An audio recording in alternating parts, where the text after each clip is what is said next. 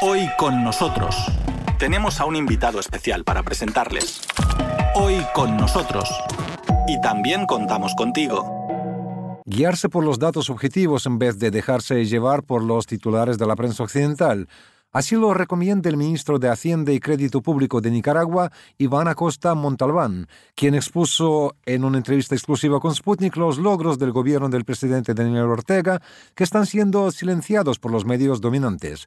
Nuestro compañero Víctor Ternovsky amplía el tema. Saludos Víctor, saludos estimados oyentes y yo solo quiero reiterar nuestro agradecimiento al señor ministro, quien también es copresidente de la Comisión Mixta Rusia-Nicaragua, por brindarnos información de primera mano sobre el estado de la economía nicaragüense. La prensa dominante la da por destrozada, mientras que la situación real es contraria a estas afirmaciones, a juzgar por las palabras que nos ofreció Iván Acosta.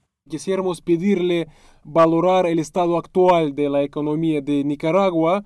¿Por qué lo pregunto? Porque por un lado es un país que ha registrado una notable mejoría de su economía durante los primeros 11 años de gobierno de Daniel Ortega, pero desgraciadamente hoy, a juzgar por noticias, registra su economía una contracción. Entonces usted, como una persona que sí sabe la situación actual, ¿cómo valoraría el estado actual de la economía nicaragüense? Definitivamente los medios tarifados, en la mentira tarifada, no han logrado evaluar correctamente el desempeño de la economía en 2021. Porque si bien es cierto, la pandemia impactó notablemente la economía global, Nicaragua fue el segundo menor impactado. O sea, la menor reducción del 2020, que fue 2%, es la segunda menor reducción de la región en Latinoamérica. Y además en 2020 fuimos el país que más creció en las exportaciones con respecto a la caída. Por lo tanto, eso nos indica que la resiliencia, la capacidad de absorción, la decisión estratégica de fortalecer el pilar sanitario, pero también mantener la economía funcionando, produciendo, exportando y el mercado abierto, ha funcionado muy bien.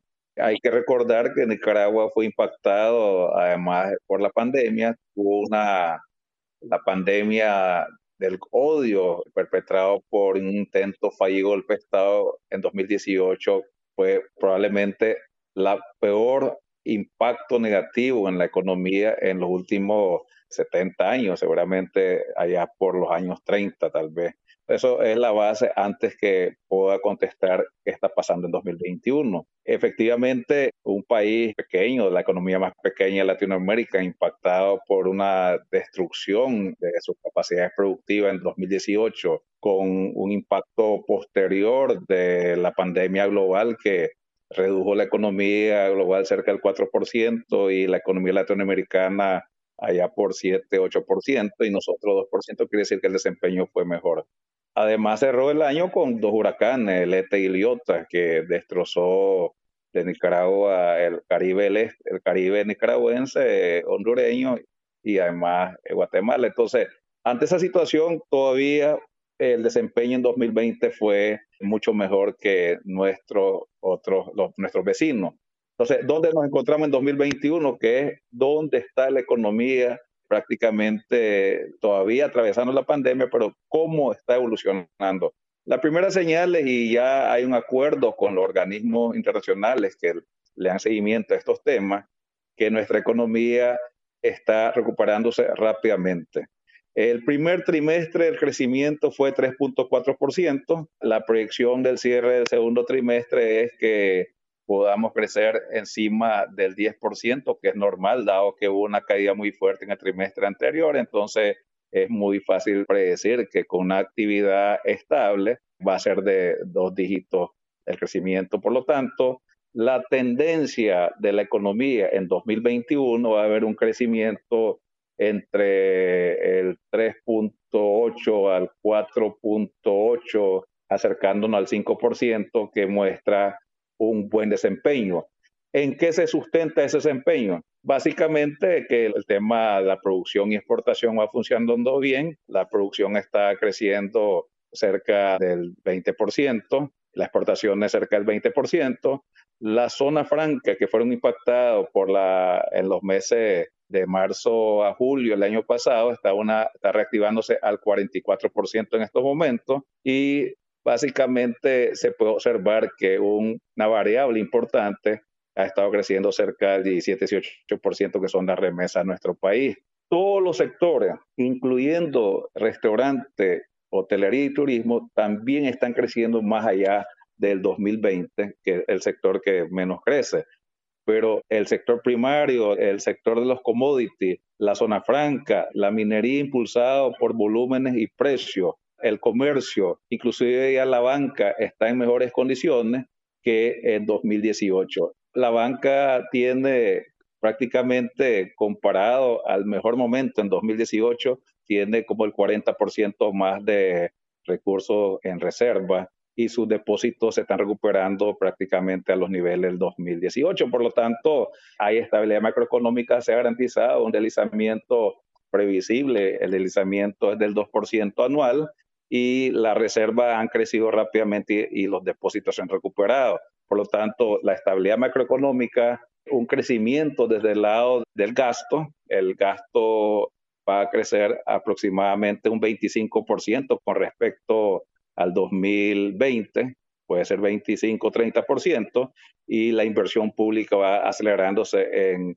construcciones de vivienda, los temas de carretera, energía, agua potable y saneamiento, construcción de infraestructura hospitalaria, lo que tiene un gran impacto en el sector de construcción. Por lo tanto, definitivamente, si después de perder 2% en 2020 y podamos alcanzar cerca entre el 4 y el 6%, que es que plantea el Banco Central, quiere decir que estaremos borrando uno de los países que tenemos la fuerza, la voluntad y el trabajo de todos los sectores de borrar las pérdidas del 2020 en un solo año es un gran trabajo. Señor ministro, muchísimas gracias por describir este panorama y es realmente interesante en este contexto que a juzgar, sí, por los titulares de la prensa dominante, de la prensa occidental, ¿no? Pintan la situación económica de Nicaragua como si fuera, digamos, un país económicamente destrozado. Es más, incluso hablando sobre esos problemas económicos que hay en el país, digamos, señalan al presidente Daniel Ortega como el culpable de esta situación. Es interesante porque usted ha mencionado, por ejemplo, cosas objetivas como pandemia, por ejemplo, como esos huracanes desastrosos, pero es interesante el panorama y la lectura, ¿no? que da la prensa dominante incluso acusan directamente al presidente ¿no? del país como si fuera él el único problema de todos los problemas que tiene Nicaragua. Entonces, quizás usted tenga algún comentario con respecto a esas informaciones. Definitivamente esas noticias son lamentables de los medios globales occidentales porque son infundadas, no tienen objetividad. Primero, la década del 2007 al 2017 es la mejor década de la historia del país. Se redujo la pobreza el 50%, la pobreza global, se redujo prácticamente en 60% la extrema pobreza, se ha electrificado el otro 50% del país, o sea, durante toda la historia, la independencia hasta el 2007, este país solo había alcanzado 50-54% de electrificación. Solo las ciudades que podían visitar algunos periodistas internacionales son las que había energía. Esa historia la borramos en siete años, o sea, resolvimos lo que no se pudo resolver en 70 años, en siete años, electrificar el otro 50%, el 50% de los más pobres, que es lo muy importante. Los 50% que probablemente nunca esos medios globales van a visitar. Ahora están electrificados con paneles solares, están en la red nacional. Además, se ha ampliado su capacidad de acceso a medios importantes de vida, como es el agua potable y el saneamiento. Hay un avance sustancial. Se ha restituido los derechos a la salud pública. Por ejemplo, nosotros decimos con mucho orgullo que uno de los pilares que fortaleció nuestra acción ante la pandemia fueron en dos líneas. Lo primero, el contacto de nuestro gobierno a través del Ministerio de Salud Pública a la población mucho antes de la pandemia para preparar las condiciones en transmitir información de calidad, calidad médica, y orientar que, cómo se debería actuar. Pero también es la gran inversión, la inmensa inversión en la red de infraestructura hospitalaria en todo el país que ha permitido que hoy podamos decir que tenemos la red de infraestructura hospitalaria más grande de Centroamérica, desde el sector público, de alta calidad. Eso nos permite, diferenciando de otros países, inclusive en Europa, que tuvieron que abrir centro convenciones para tener la pandemia. Aquí había capacidad instalada suficiente y preparada, y eso dio buenos resultados.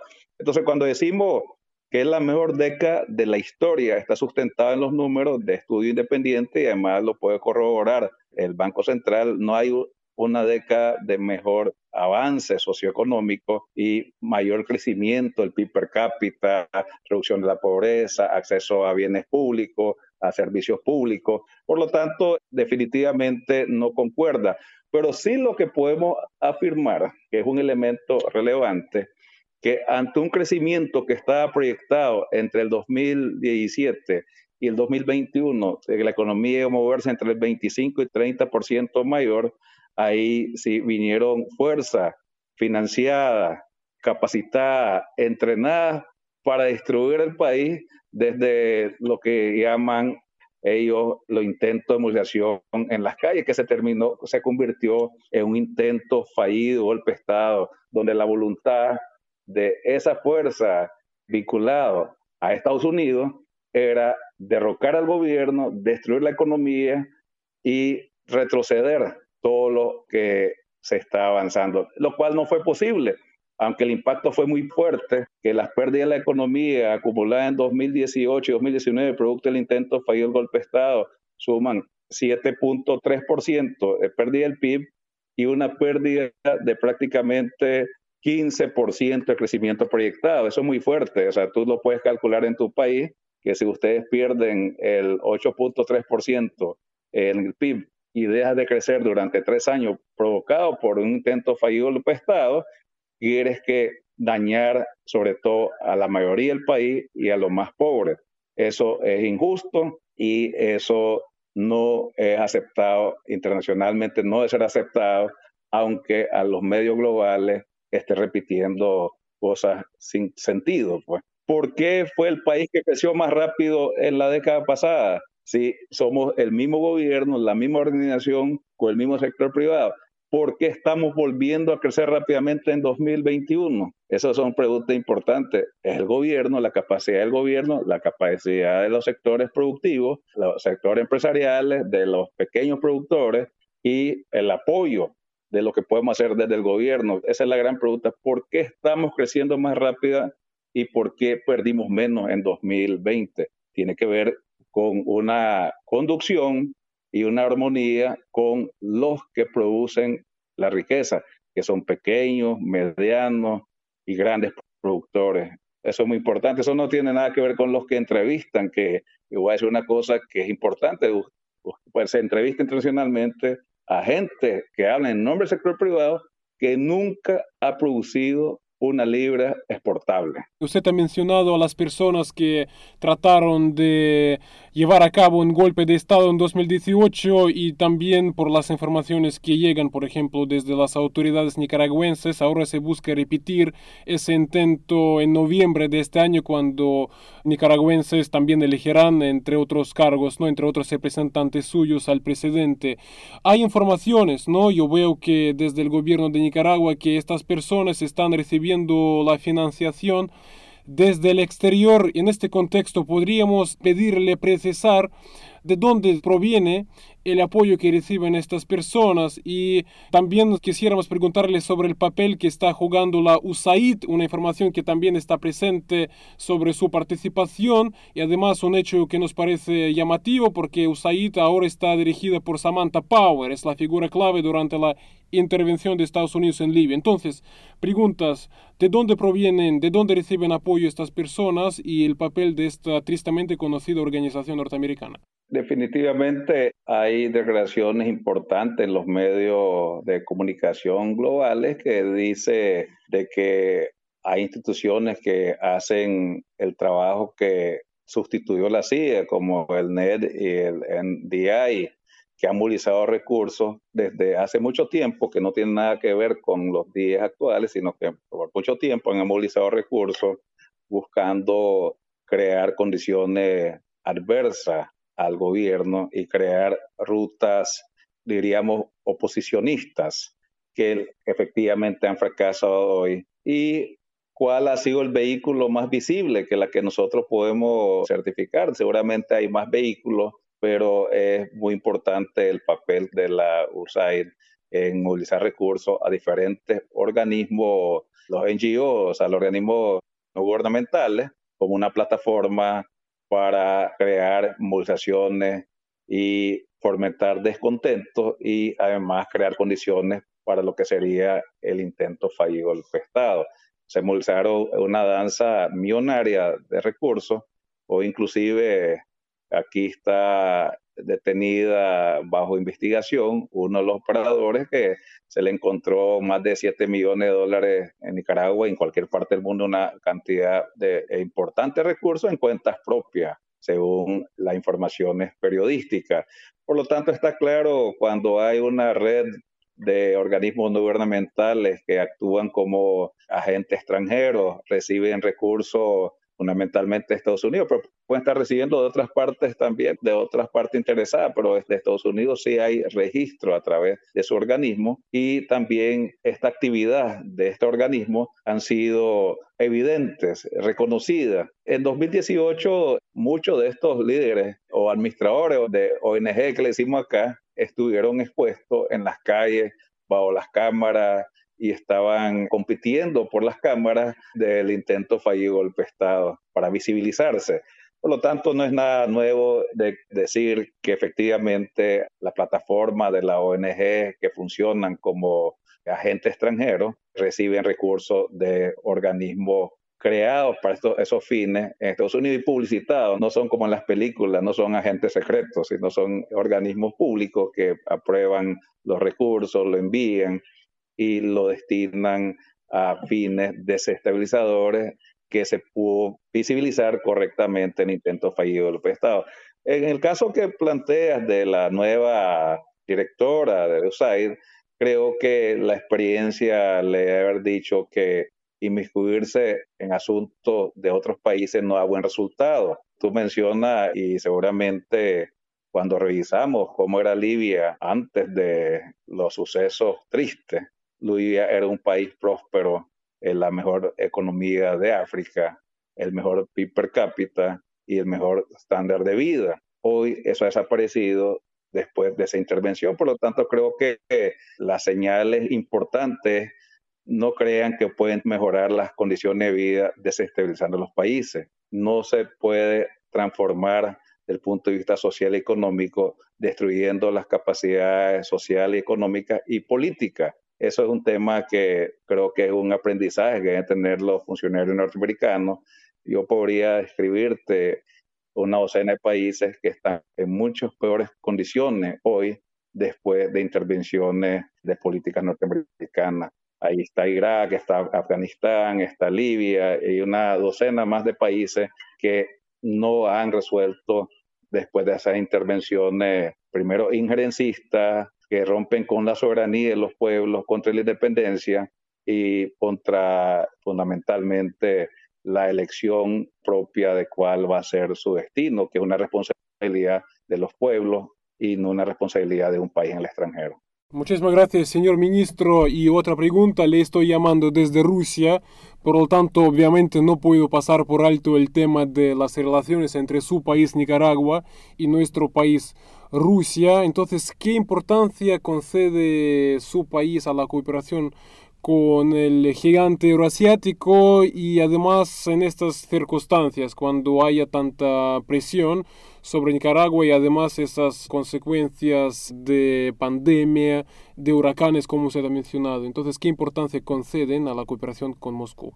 Definitivamente la cooperación con Moscú se coloca en un sitial importante en nuestro país, una cooperación inició hace 41 años, ha estado en todos los campos, ha habido un apoyo a la formación de profesionales. En la antigua Unión Soviética estudiaron una gran cantidad de profesionales formados para diferentes campos.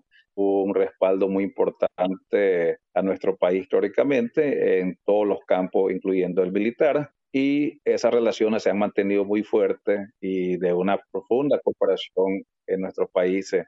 Nosotros somos importadores netos de trigo, por ejemplo, que es el alimento, uno de los alimentos básicos, y eso es un gran acercamiento. Hacemos intercambios comerciales exportables, nosotros para allá mariscos, café, algo de carne, y al mismo tiempo adquirimos medios de transporte relevantes. Hoy por hoy estamos con un acuerdo de cooperación para la compra de la vacuna Sputnik B, que es muy importante para nuestro país y la cual ha estado caminando por buen camino. Por lo tanto, en todos los campos que hemos trabajado con la Federación Rusa, hemos tenido un gran apoyo y eso es muy relevante. Nosotros, hablando de cómo lo ve el Occidente o cómo lo ve Estados Unidos, nosotros creemos que esa es una parte de la soberanía, la autodeterminación de nuestro país y pueblo,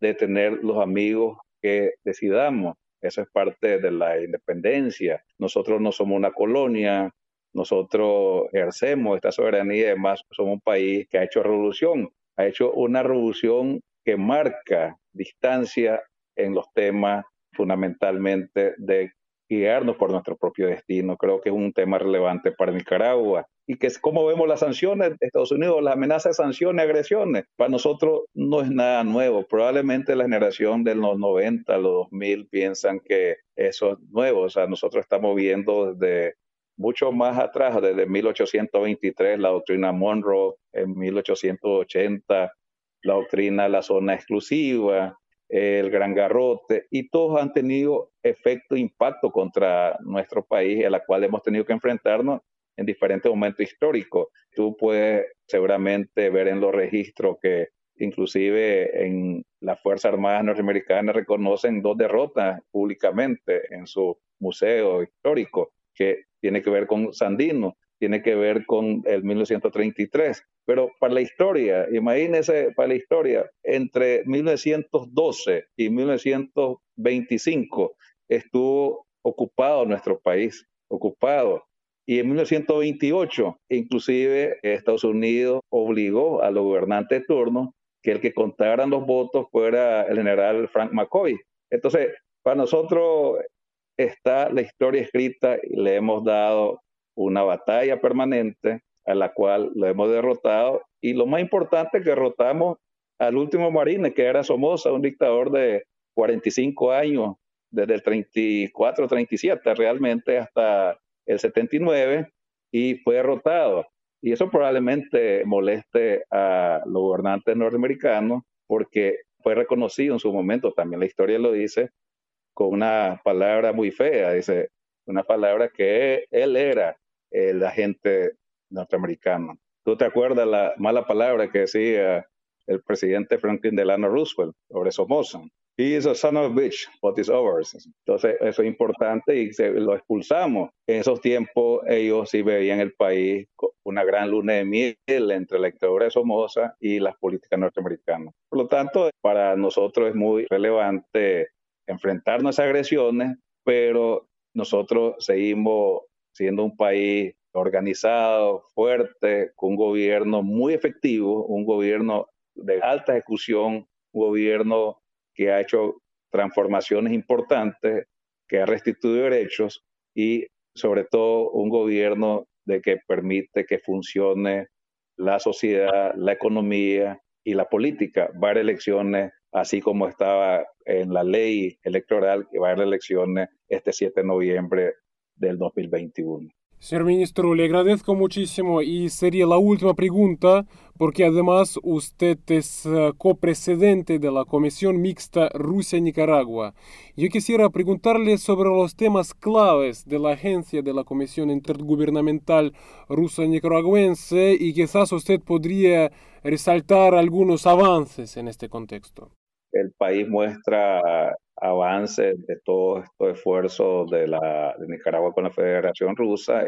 Nosotros, por ejemplo, hemos logrado instalar una plataforma de laboratorio de salud acá con inversión Mechnikov, eh, que el Instituto Mechnikov, que es una asociación entre Nicaragua y San Petersburgo, que nos convierte en tener probablemente el laboratorio más avanzado de Centroamérica para temas importantes vinculados a la influenza, en estos momentos al coronavirus, podríamos convertirnos en productores o maquiladores de las vacunas. Eso ha sido resultado de este esfuerzo conjunto de colaboración, pero también hemos estado fortaleciendo a través de esta interrelación gubernamental nuestro camino a aumentar el stock de comercio entre nuestros pueblos y países. Estos son resultados muy importantes. Al mismo tiempo, hemos estado movilizando atraer más inversión rusa hacia nuestro país. Estamos trabajando con diferentes sectores empresariales que podrían tener una gran oportunidad de invertir en nuestro país, que creo que es importante acercarse a Nicaragua como una plataforma para América Latina, para Centroamérica, América Latina. Entonces, creo que la comisión tiene mucho trabajo. Estaremos muy pronto visitando Moscú para seguir fortaleciendo esas relaciones y además movilizar con distintos sectores que puedan tener impacto en nuestras economías, que nosotros podamos exportar más para la Federación Rusa y además la Federación Rusa puede ampliar su posicionamiento en el mercado centroamericano. Por ejemplo, yo hablaba en la pregunta anterior sobre el trigo, ya el trigo ruso se mueve por Centroamérica llega a Nicaragua y sale al mercado en pequeñas cantidades, pero quiere decir que ya está llegando a un nuevo mercado y nosotros estamos muy contentos y así hemos planteado que Nicaragua es una buena plataforma para llegar a Centroamérica y una vitrina para que se puedan conocer la calidad de la tecnología rusa. Por otro lado, definitivamente a través de esta comisión mantenemos un contacto muy importante con sectores empresariales para ir fomentando su, por lo menos diríamos, movilizando a ferias, construyendo alternativas para movilizar inversión extranjera rusa a Nicaragua. Hoy con nosotros, en Radio Sputnik desde Moscú.